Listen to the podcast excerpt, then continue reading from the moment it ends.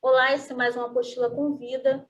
Hoje a gente tem o prazer aqui de receber os diretores do América Armada, a Alice Lanari e o Pedro Asberg, e eles vão conversar um pouco com a gente sobre a produção do filme, sobre as dificuldades de produção do filme também. O filme que está previsto para o dia 16 de junho estrear no Canal Brasil, mas já tem feito aí é, a, a, a, sua caminhada comercial é, nos canais de streaming. É, então, novamente agradecer aqui que vocês é, disponibilizaram esse tempo para a gente. Né? A Apostila é um canal que se preocupa bastante com essas temáticas, então acho que quando teve essa oportunidade, a gente falou, não, a gente precisa trazê-los para conversar sobre algumas questões.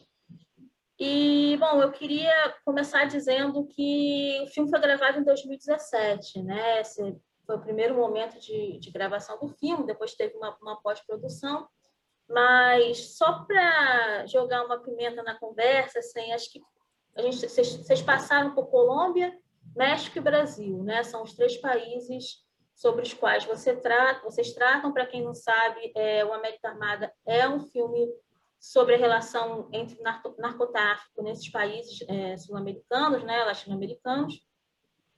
E eu queria que vocês, assim, em linhas gerais, dissessem o que vocês acham que mudou, né? Se vocês continuam acompanhando é, essa temática, mesmo de um pouco de mais longe, é, o que vocês acham que mudou desse momento de gravação do filme até os dias atuais? Óbvio que a gente tem a questão da pandemia, que aí entra com outras é, problemáticas, mas a primeira pergunta é essa.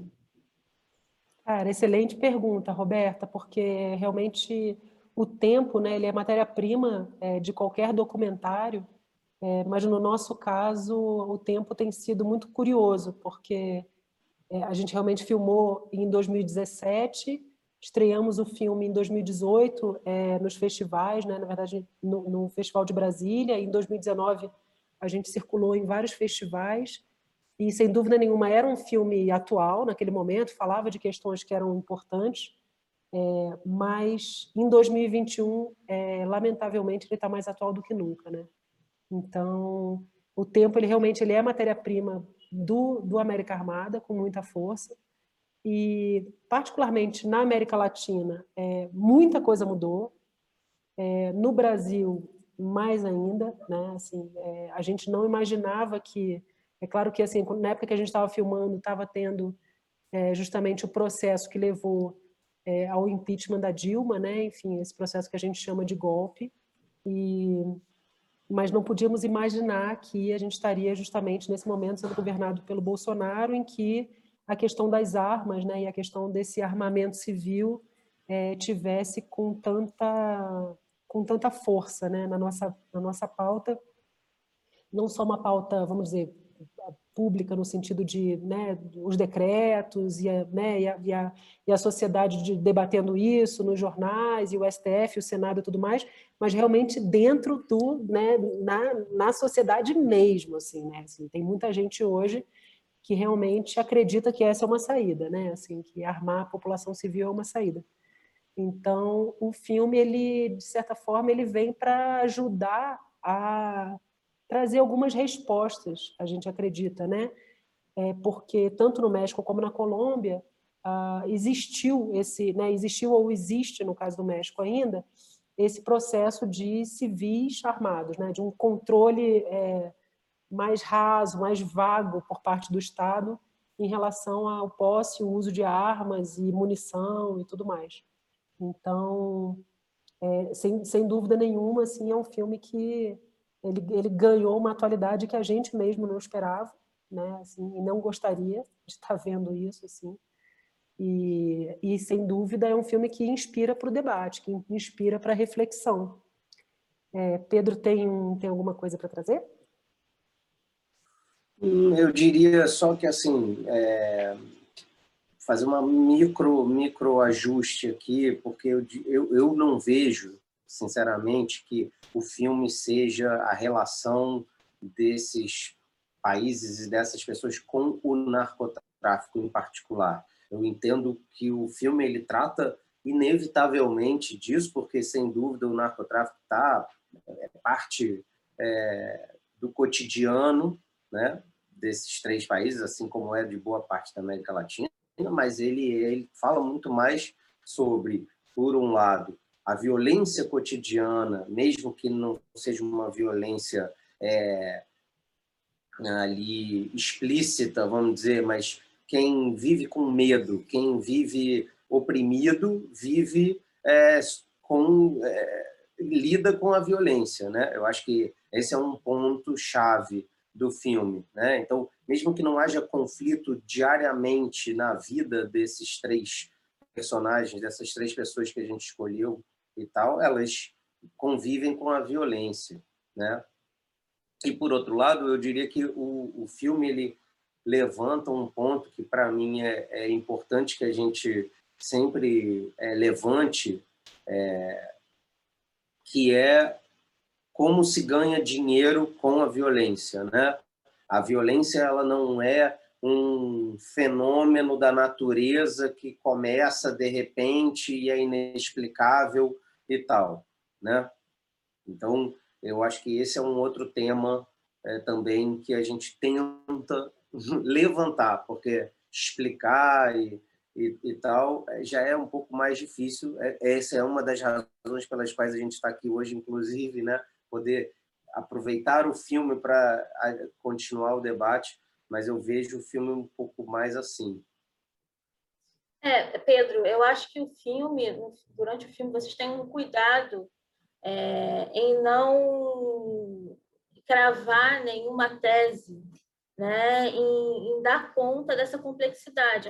E o dar conta da complexidade é justamente mostrar como é uma, uma coisa muito ambivalente, né, que apesar das similitudes que, você, que vocês encontram entre os países, né, na questão da violência e da repressão é, do Estado, é, é, é, muito mais um filme que se propõe ao debate do que um filme que dá uma resposta, né? Assim, ele aponta para algumas questões. Eu acho que o filme ganha muito nisso, né? E ganha muito nessas possibilidades. É, é, realmente a gente quando quando viu, né? O Jorge a gente viu falou, nossa, que interessante, porque é, a crítica está ali, é, obviamente, mas é um filme que abre para o diálogo com, com, com, outras redes e outras pontes. Eu acho que é, a gente chegou a uma situação.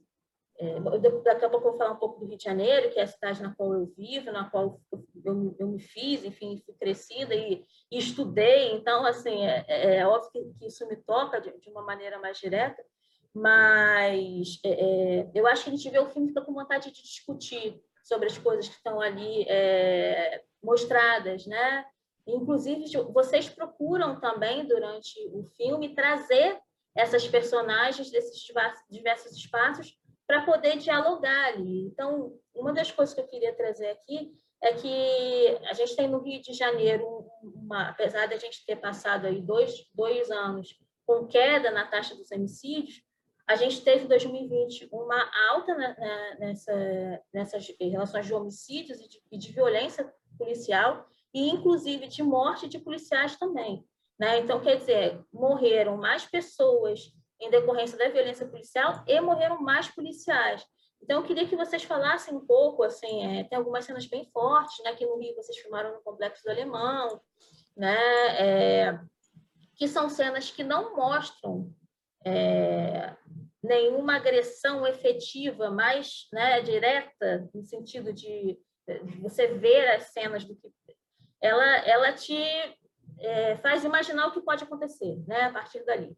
É, mas eu queria que vocês falassem um pouco sobre essa relação que você, Pedro, começou a esboçar é, sobre é, a maneira como o Estado lidar com algumas situações e a própria, é, como se fosse uma alimentação dessa situação a partir de, de algumas redes de pessoas mais fortes. Né? Eu acho que o que a gente conhece enquanto narcotráfico é só a ponta de um iceberg que está muito mais fundamentado. Né? E, e como vocês tiveram essa relação três países, eu acho que o Brasil tem essa questão muito forte, mas Colômbia e México também, Óbvio que eu não estou pedindo para vocês apontarem uma solução para um problema que é, é um problema estrutural e, e, e que foi é, forjado durante décadas, né? Mas é, o que, que vocês veem como uma possível dissolução ou, ou estratégia para a gente poder minimamente lidar com, com, com esse buraco de violência e de apartheid mesmo, porque é, né? Eu acho que tem algumas populações é, no Brasil, na Colômbia, mas que são mesmo apartadas da, da, do convívio. É, como é que a gente pode tentar é, é conversar, mas efetivamente é, agir no mínimo em relação a isso? Quer falar, Pedro? Quer que eu fale? Hum. Já palestrei aqui agora. Ah. A minha foi a última participação. Vai você, depois eu vou. Ah. É, super boa essa questão, Roberta, porque ampla, né? Assim, bastante ampla, mas é, de certa forma tem a ver também com o que a gente tenta com o filme, né? Assim, que é, vamos dizer, ao invés de olhar para é, as questões, né? Assim, no micro, a gente tentou, né? Assim, olhar para a região, né? Para a América Latina. O que que é, entre semelhanças e diferenças, o que que nos une? Com os outros países. A gente sabe que o Brasil está historicamente de costas para os outros países da América Latina. Claro que tem a questão idiomática, mas mais que tudo tem, e aí falando de segurança pública, um caminho onde é, a, todo, todo, todo, todos os outros países em que o Brasil se espelha para políticas de segurança pública ou de comparação são países que não têm nada a ver com a nossa realidade, tipo Estados Unidos, países da Europa, Outro dia, num debate que a gente participou, uma das perguntas era assim: não, mas no Japão você vê que há, sabe, tipo, ah, Japão, sabe, 0,1 por homicídio a cada 100 mil habitantes, sabe? Então, assim, Colômbia, México, Brasil, outro, além desses, né, desses três países irmanados, outros países da América Latina também irmanados, numa situação básica em que a gente tem essa falácia da guerra às drogas, que na verdade é uma guerra ao pobre, e, né, e aí dentro dessa guerra ao pobre é uma guerra que tem é, um território bem definido, né, onde esses corpos são matáveis, não tem duração, todas as guerras elas têm uma duração, elas terminam em algum momento, essa guerra às drogas não termina, né, então assim, é, em nome de uma guerra às drogas, tanto na Colômbia como no México, como aqui no Brasil, o que a gente está vendo é um extermínio, né? Então, quando você fala 2020, 2021, esses números aumentam, é, mortes por violência policial, é, mortes de policiais. O Brasil é hoje o país que mais, né, as forças de segurança pública mais matam no mundo, né, em, no, em números absolutos e relativos. Assim, é um, é um absurdo, é, uma, é um absurdo completo, total. Né? A gente não consegue, a gente não está conseguindo é, controlar isso mesmo na pandemia, né? Assim, é, to, toda essa movimentação que a gente viu, né, para que essa, vamos dizer que essa alguma algum tipo de controle, né, que assim que não entrasse o caveirão, que não tivesse tiroteio a esmo na favela, nem isso eles estão conseguindo, né, assim, mesmo na lei, né. Então, é, quando a gente começa a olhar de uma forma um pouco mais ampla, né, e pensa nisso como um fenômeno latino-americano, onde em nome dessa guerra às drogas, é, esses corpos estão sendo é, mortos, né? Assim, essa opressão está acontecendo sistematicamente. Existe um projeto, né? Onde esse projeto existe alguém que ganha com isso, né? Então a indústria bélica ganha com isso. Então quando é o Bolsonaro, né? Que é um cara que é, entrou no, no poder dizendo claramente ele está apenas é, cumprindo o que prometeu. Entrou no poder dizendo vou armar a população, né? É, quando a gente para agora, né, assim, 2021, diante da situação de calamidade absoluta em relação à segurança pública que a gente está vivendo, com as milícias é, né, assim, se espalhando, tomando território cada vez mais e mais e mais. É, inclusive, tipo, expandindo, né? O Rio de Janeiro expandindo, daqui a pouco a gente vai ver isso, né, assim, tomando outros estados, né? Não é não é falacioso pensar que essa expansão é um projeto, né? Assim, é um projeto deles. Então, assim, no meio disso tudo, esse descontrole por parte do Estado das armas e do armamento, das munições e tudo mais, é assim, é o, é o, é o caos do caos. E o que a gente talvez tenta, né, assim, não como resposta, não como solução, mas como discussão a ser levantada com a América Armada, é justamente trazer o caso colombiano, que tem mais de, cinco décadas em que, né, assim, que os paramilitares entraram e essa abertura às armas, né, essa tipo tirando da mão do, do, né, do Estado esse uso da arma, né, essa coisa, né, o monopólio do uso da violência é, por parte do Estado, né. Isso acontece há cinco décadas na Colômbia, acontece agora no México. A gente traz essa história também. É, e a gente está vendo isso no Brasil, e o que, que a gente quer com isso? Né? Que, que, que discussão, que tipo de discussão, e que tipo de é, né, reflexão que o filme, né, e aí assim, é só um filme, é apenas um documentário, mas é se ele servir como ferramenta de debate, de discussão, de diálogo, alcançou o que a gente queria, né? Se ele conseguir transformar um pouquinho a gente, nós que estamos debatendo, né, as pessoas que assistirem e se propuserem a esse debate, eu acho que é isso, né? Isso que a gente pode, é isso que a gente quer, assim, um pouco como dentro disso que você falou, né? O que a gente pode fazer? Acho que a gente, o que a gente pode é discutir, debater, refletir, né? Total. Eu, eu, eu quando você fala assim, ah, o que, que pode acontecer para mudar e tal, abá, eu pensei no meteoro, né? Assim, eu, eu acho que a gente está numa situação em que porque a gente a gente está falando de capitalismo, né? Que é a venda de, de armas. A gente está falando de racismo, que é a escolha por onde é, essas operações acontecem e tal. É, a gente está falando de coisas muito grandes que não vão mudar é, em gerações, se é que elas não vão piorar, né? Não dá para saber. Então, acho que as duas coisas que a gente podia pensar, uma seria a desmilitarização da polícia, né?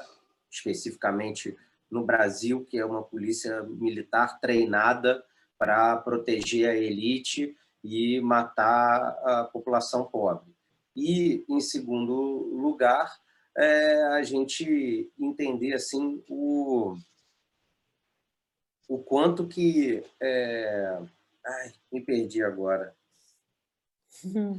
Pois é, me perdi, desculpa. Não, você falou da, eram duas coisas como ideia, assim, a militarização é. da polícia e o meteoro. Caramba.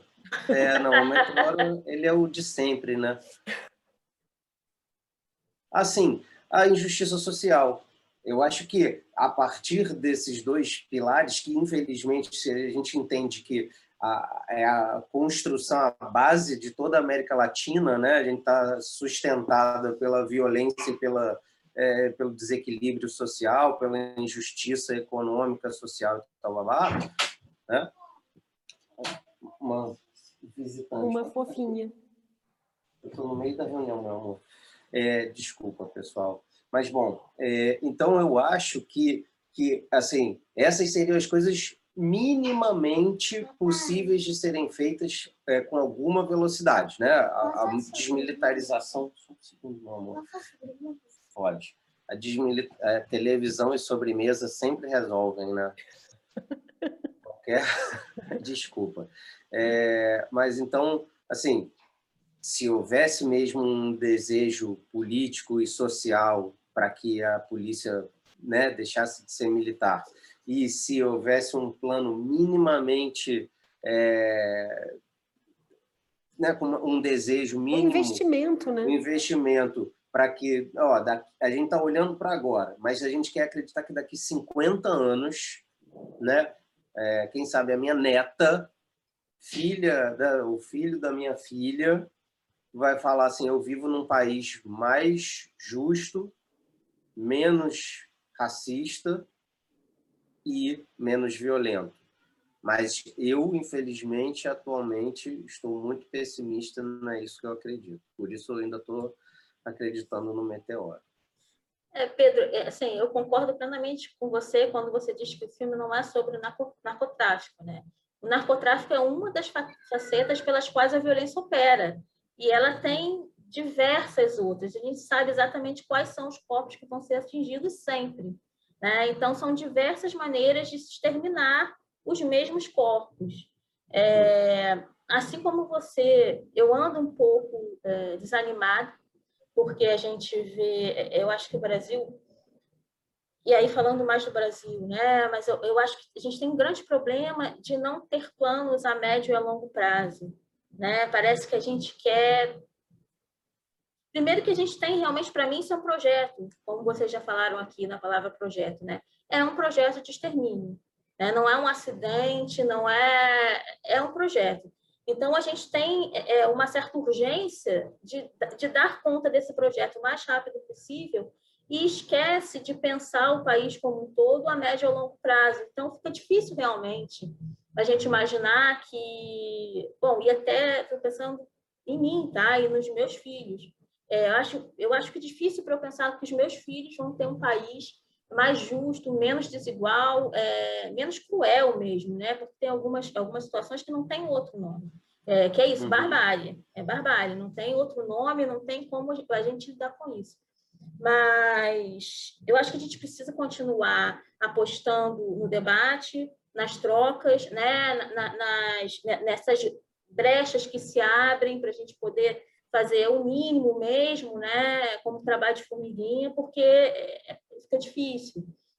E aí, realmente, eu aposto bastante, é, voltando à ideia do complexo de alemão, aposto bastante na, no, no, coletivo Papo Reto, em, em tipos de manifestações é, nesse estilo, que eu acho que é o que pode, é, e o que me dá, às vezes, um respiro de falar, ok, é, tem gente que está conseguindo se mobilizar apesar dos pesares, né?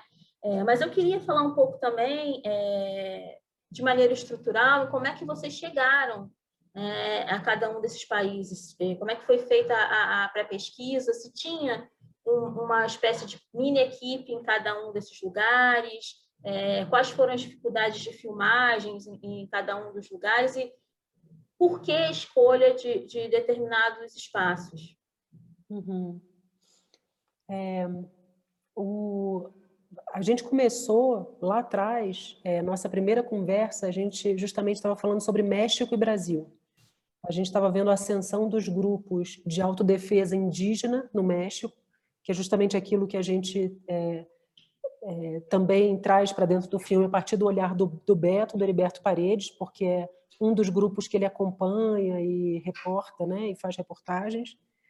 É, então, era a ascensão desses grupos e no Rio de Janeiro a gente vivia e via é, os, a, enfim, a, o crescimento, expansão absoluto da milícia já em 2015, né, quando a gente começa essa conversa.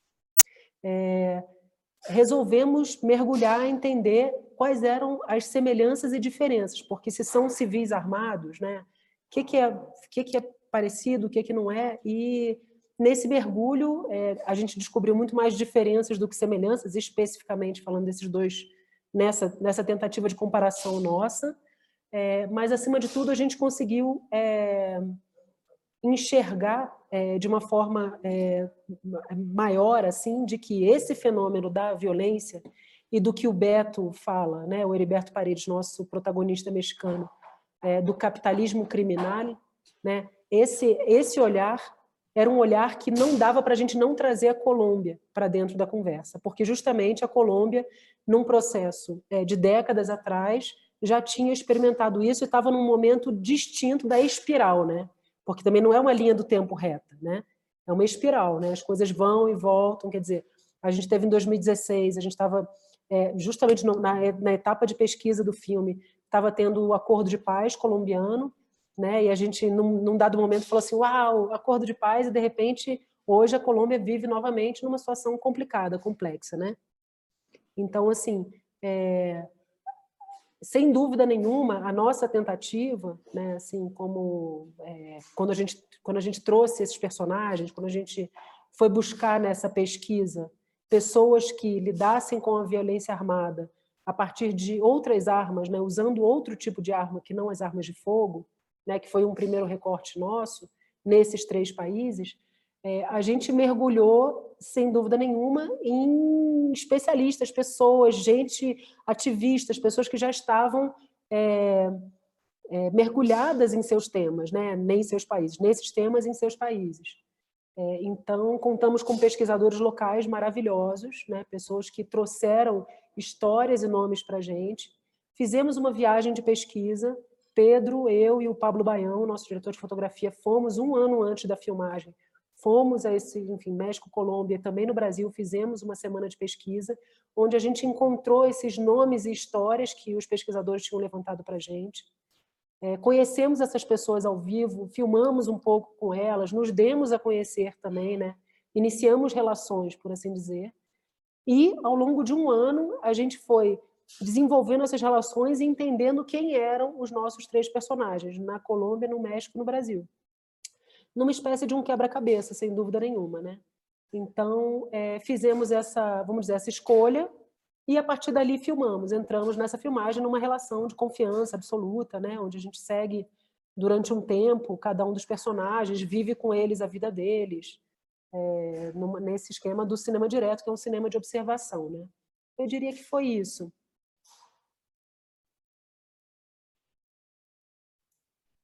Pedro, algo a acrescentar? Não, com, nesse ponto eu acho que a resposta da Alice foi super completa mesmo. Bom, a gente está ficando é, sem tempo aqui, mas eu queria que vocês é, no, no, último, uma última pergunta, né, para vocês pensarem, responderem da maneira como vocês bem entenderem, se sentirem mais à vontade. É, eu acho muito difícil, né, e falando enquanto antropóloga mesmo, eu acho muito difícil é, chegar em determinados locais que têm é, essa configuração na qual as pessoas já, estão já, já são agredidas diariamente, elas estão fragilizadas, elas têm uma certa confiança, né, uma nas outras, mas é muito difícil receber o externo e a câmera. Então, é, acredito também que essa pesquisa anterior de vocês ajudou para esse recebimento, né? Mas queria que vocês falassem um pouco sobre como foi essa primeira, quando vocês efetivamente chegaram pela primeira vez, o que vocês sentiram de dificuldade e qual foi o limite, que também eu acho um limite muito tênue entre, às vezes, apontar a câmera e desligar a câmera, né? isso, isso eu vou filmar, isso eu não vou filmar, né? que eu acho que quando a gente lidar com questões sociais assim é, é muito drásticas, é, é um ponto de, de, de, diferença, e eu acho isso que o filme, isso ele também é, é, é muito emblemático no sentido de que eu não vejo nada ali, é, não vejo vocês agredindo o outro, sabe? Eu acho isso muito importante mesmo. Eu vejo todo mundo é, entendendo o, o propósito do filme. Bom, é... que bom, que bom que você tem essa sensação, porque em nenhum momento nosso olhar foi de que quem quer que fosse exibido ali no filme, é, com quem a gente tinha, claro, antes conversado e, e né, combinado que estaria ali filmando, é, se sentisse agredido. É, pelo contrário, né? a gente parte de uma admiração por essas três pessoas é, que a gente conseguiu encontrar, pela luta delas, pelas pessoas que estão ao redor delas, é, né, fazendo a luta ao, ali ao lado, né, na, na mesma caminhada.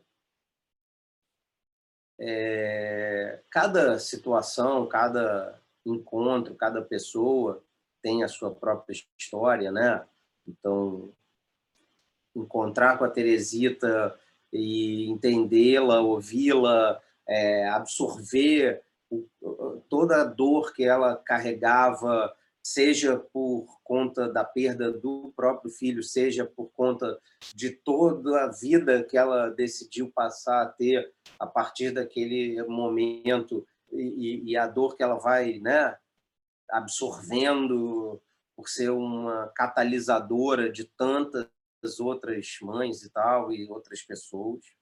É muito diferente da vida do Beto, que é um cara mais da nossa idade e que é, tem um outro olhar, tem uma outra é, relação com o mundo, mas ainda assim é um cara muito aguerrido, é um cara com quem a gente aprendeu muito, sabe, assim, durante esse processo de do olhar dele para a sociedade como um todo e principalmente para a América Latina em geral, assim.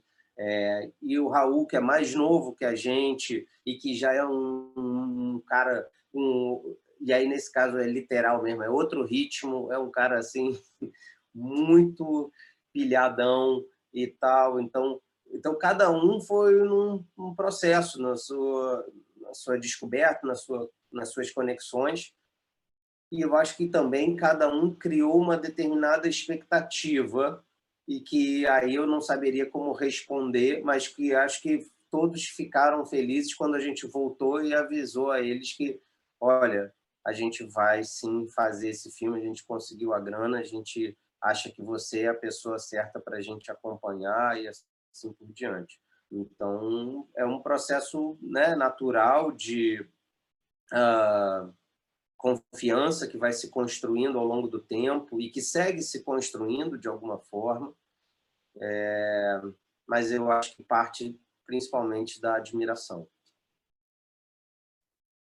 Muito legal. Eu queria só complementar, na verdade, algo que, que você, vocês dois falando me, me fizeram pensar é, nessa diferença entre documentário e ficção, né? O que seria essa diferença? Uma possível diferença entre é, de gênero, né, documentário ficção, a gente entende, Pedro e eu, é, o documentário muito mais como um gesto criativo do que propriamente algo que seja uma linguagem que defina. Né? Então, se, se a gente combinou um pouco mais determinada cena, se a gente pede para alguém refazer alguma coisa, a gente não deixa de estar tá fazendo um documentário por causa disso.